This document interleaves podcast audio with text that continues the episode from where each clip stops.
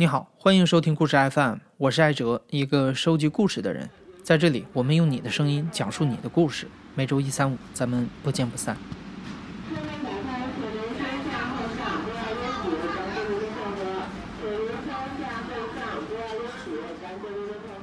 不是说咱就是地铁站里就是很鄙视吃早饭的人，我没有，我就觉得很理解，只要别太影响大家就行。大家都很匆忙嘛，因为就是拿着什么面包啊、鸡蛋灌饼啊。一边走一边吃，但是很多人基本上都是上车之前就吃完了，因为确实是在车厢里一吃这个有味道嘛。然后呢，我记得有一个乘客就是为了赶紧在这个站台上把这东西吃完了嘛，就吃的非常快，是好像就是灌饼吧。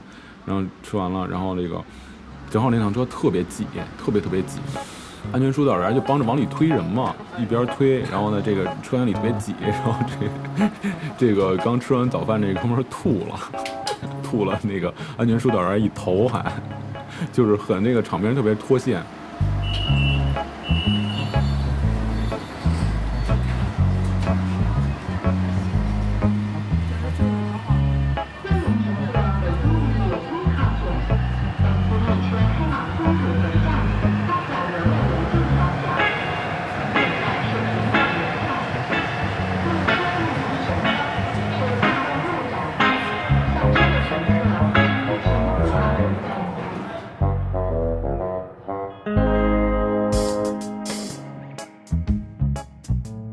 不久之前，我们制作过一期关于北京地铁的节目。本期故事同样发生在这个地下空间里，只不过讲述它的人不再是某位匆忙赶路的乘客，而是一位在地铁里执勤的民警。他叫小马。每天上班的时候，小马总觉得身边经过的每一个乘客背后都有一个故事。尽管地铁里的大部分人都只是匆匆赶路，很少有人会留意到他的存在。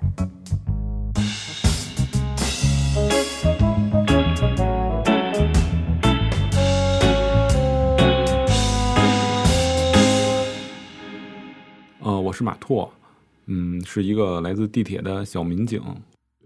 我是从学校毕业以后就一直在这个地铁这块儿。我们是地铁派出所嘛，因为我们一般就是地铁上的维护治安、疏导客流，然后有一些乘客的求助，我们去帮忙去，呃，把这个整个地铁站的这个秩序啊维护在一个最稳定的状态。嗯，主要是做这方面的工作。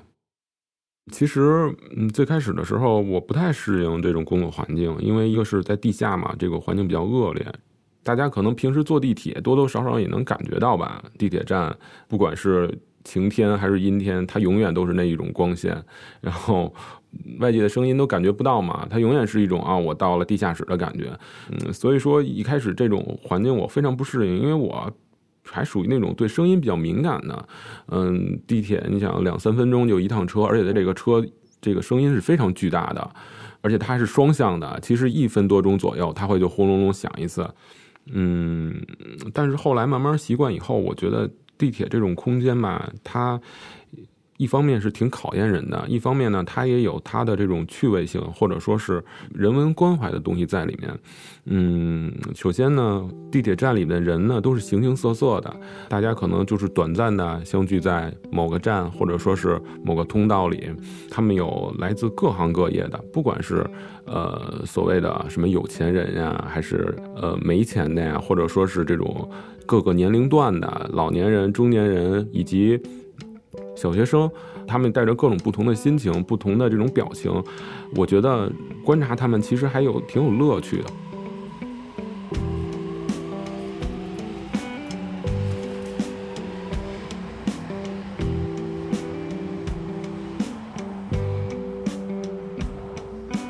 我不知道大家注意过没有，尤其是晚上的地铁站，嗯，其实是更能带给人这种安详的感觉吧。就好像深夜食堂一样，尤其是在九十点钟左右去坐地铁的人，我觉得他们的生存状态可能跟绝大多数上班族啊，或者是学生来说，他是不太一样的。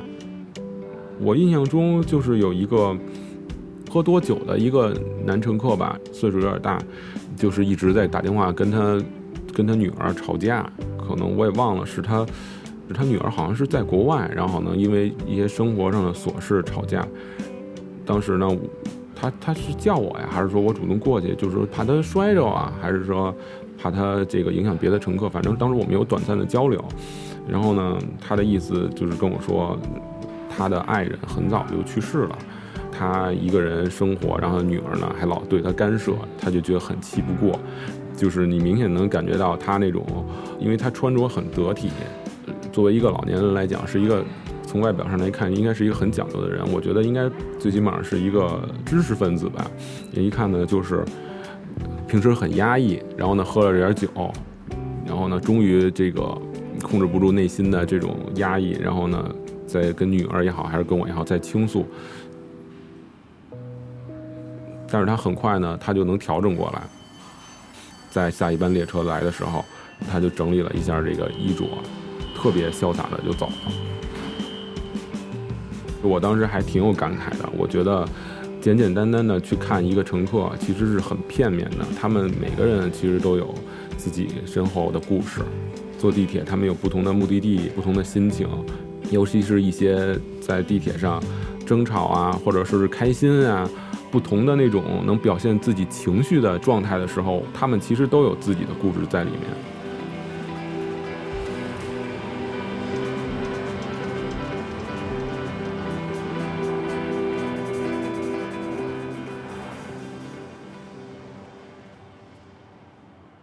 有一这么一件事儿吧，就是一个，就是一个女孩，她就在地铁站不走。女孩我觉得不大，我觉得那女孩非常非常小，也就。高中生的样子，一个一个人，说实话，在地铁站台上一直不走，其实挺明显的。那地铁站台都是等车的嘛，来一辆车哗啦都上去了，除非挤不上去的。你要是这个人不走，他又不干别的，不打电话呀，或者说一看就不是等人那种状态的话，你就会很明显的觉得异样。他就这种来走了，就是在原地徘徊。或者说是在思考，你就能明显的感觉到他与众不同。他当时好像是要去坐地铁去哪儿，但是又觉得又不想去了。他的思维很涣散，情绪也比较波动。就比如我要去哪儿，然后我不去了，算了吧，算了。但是我回家吧，又不想回去，就这样。但是你不走吧？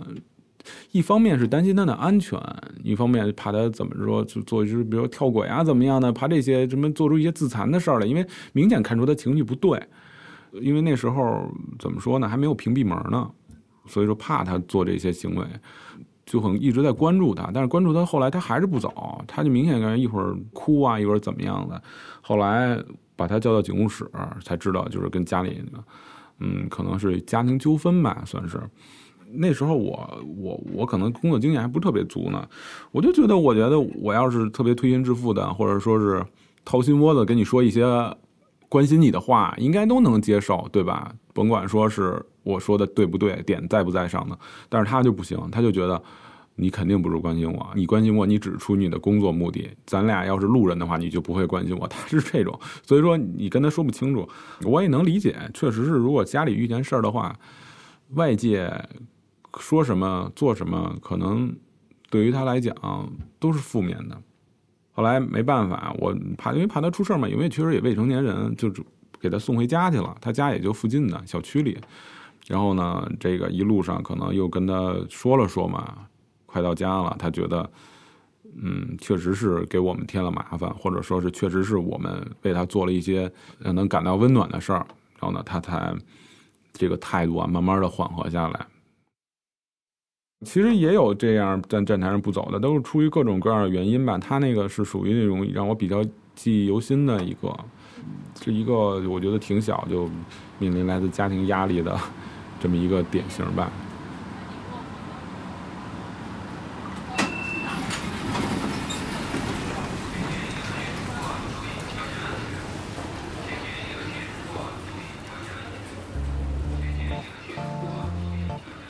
我觉得。地铁站默默走路的人，一般大家都不会注意到，除非你穿着奇装异服，一般都是默默走自己的。但是说话，有的时候你能听到好多，有的在吐槽领导，有的在给同事啊、对象啊或者父母讲自己一天遇到的好玩的事儿，有的是在跟爱人商量吃什么，有的人就是前一秒可能还在吐槽，还在说自己崩溃，然后呢下一秒，然后看见微信上发来什么消息就突然就笑了。有的是因为工作就非常着急，他甚至说他为了交代一件工作，他可能会等两辆车，等自己这工作交代完了，然后他再去上车。这种忙碌啊，你都替他着急。其实这个是一个很人生百态的一个东西嘛，你能听见他们在说话的这种心情。我就碰见过跟男朋友吵架的，也也挺，就是也让我印象很深刻。也是夏天，我记得穿着连衣裙那种的小姑娘吧。其实可能就是因为一件特别小的事儿，印象中好像就是因为是去哪儿没等他呀，还是说没守时怎么样的，就一直在说这件事儿，声音很大，然后就明显就是这个情绪有点控制不住。我就怕他一生气摔着也好，还是说突然就下楼奔跑那种。就是肯定你会注意到嘛，因为站台上别的事儿没有，就他在一个人在那嚷嚷，你肯定会注意到这个人嘛。然后男朋友一气之下走了，那个姑娘一气一气之下就坐在地上，然后就不起来，然后就可能那意思就是我就不走，然后我看她男朋友会不会回来找她那种，然后哭。我们这个地铁站原来有一个另外一个大妈，就是很有意思。她是那种可能是精神上有点问题，但是不严重，就是没事在地铁站捡捡垃圾啊，但是不会给你捣乱的那种。所以我我对她印象还挺好的。但是她平常就是她好好看个热闹，然后那大妈就赶紧过去劝你，因为围了好几个人在看嘛。然后我也当时我也赶紧看，我说别到时候因为这个影响这个地铁站秩序，我也去安慰嘛。但是我也不好意思说重了。然后这这时候就看这大妈就赶紧把这小姑娘。搀起来说：“没事，别别哭了，别哭了。”然后呢，就给她搀到怀里。紧接着下一秒，大妈就把这个屁小姑娘屁股底下坐着一个那种易拉罐啊，那种东西就给踩扁了呢。然后大妈说：“说我这刚弄刚踩扁了，说你就一给坐在底下了，然后就把这易拉罐就拿走了，然后扭头就把这小姑娘晾在那儿了。然后小姑娘就是又哭了。”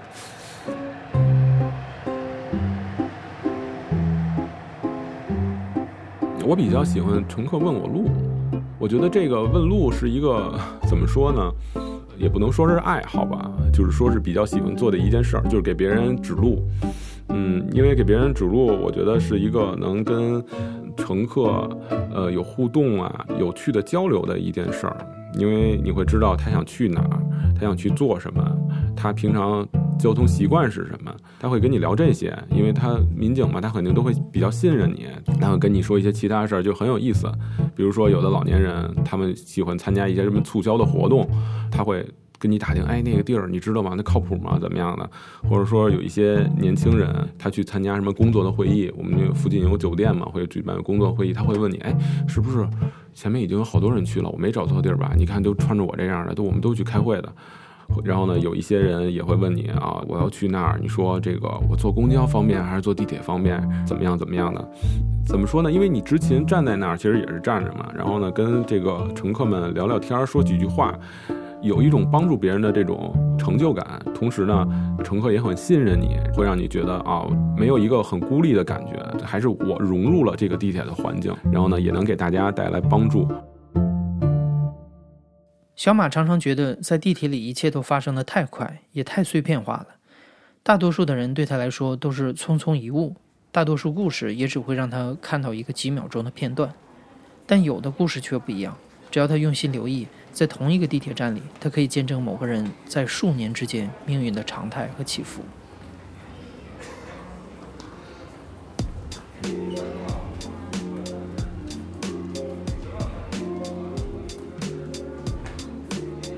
我们地铁站门口以前老有一对儿这个年轻人，有的时候卖会卖水果，有时候会因为一些工作，比如说他离地铁站口近了，我就会说你把这个通道让开，我有乘客来出入嘛。有的时候我执勤，然后呢会有一搭没一搭的聊两句天儿，就这样我知道了他们的这种对于生活的一种困惑吧。这个女孩长得。挺挺好看的，然后呢，男孩呢特别其貌不扬，这个女孩家就是一直就是看不上这个这个男孩家，一直就不同意。就是那个女孩家，说实话条件还挺好的，男孩其实就是完全就是从那个农村里出来，一步步自己打拼。然后那男孩就很苦恼跟我说，说这个女孩家一直不同意他们结婚，但是呢，怎么说呢，他自己呢？嗯，也老是还有抱有侥幸的心心态，然后后来女女孩家说了，说男孩你必须在在北京或者周边买套房，然后呢才能那个娶我们家闺女，他就老为这事儿纠结。然后我说，那你纠结你也没办法呀，你只能去想办法解决呀。等于他们爱情长跑就很多年，后来前一阵儿吧，好像说女孩家里终于同意了，就说你周周边就是河北什么这些地儿，你买一套有一套房子就行了，他们还挺高兴的。他们的心态很好，不会像是都市的这种人群有一点烦心事儿，就老是过不去。他们会就是一直在忙碌，就看不见他们就是愁眉苦脸的这种时候，除非你问他，问问他，我说你这个，你跟你这个媳妇儿领证没有啊？家里同没同意？你问他，他会觉得他会跟你吐吐槽；你不问他，他就一直在做着自己生意，然后一直在忙碌。俩人一块儿，你搬东西，我我算账什么的，一直在这个负重前行吧。但是我觉得他们这个状态还是挺让人羡慕的。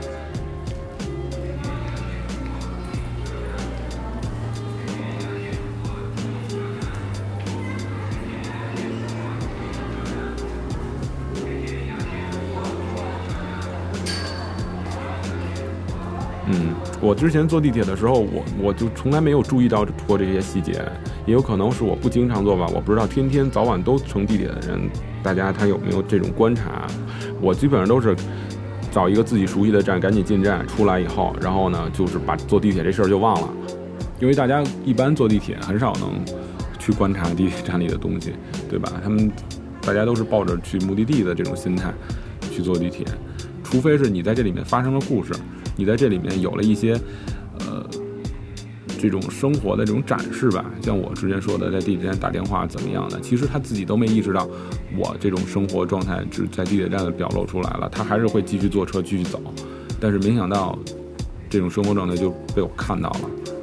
与此同时，我还能看到无数个和他一样的这种表露出自己生活状态的这种人，所以说我会觉得，啊，他是一个人生百态的这种。聚集的一个场所，虽然说可能看到的只是你生活的一面，但是你这个一面也能体现出你在生活中扮演的角色吧。嗯，我是这么感觉的。